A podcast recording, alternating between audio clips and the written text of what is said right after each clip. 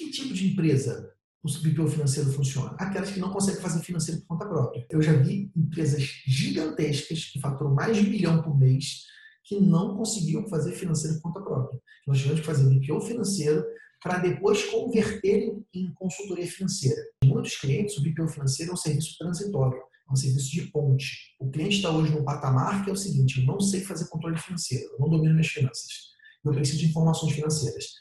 Aí você coloca o BPO financeiro, ele já no mês seguinte já começa a ter informações que não tinha.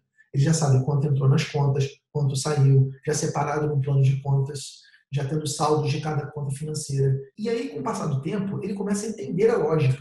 Então, esse documento eu tenho que classificar nessa conta e eu tenho que mandar esse documento para a contabilidade. Mas, poxa, se eu estivesse lançando no sistema, com um pouco mais de trabalho, eu faria esse, eu faria esse controle. As empresas que têm mais estrutura, elas têm uma tendência natural de querer internalizar o processo de gestão financeira. Porque a gestão financeira, gente, interna, ela vai ser sempre mais rápida do que a gente.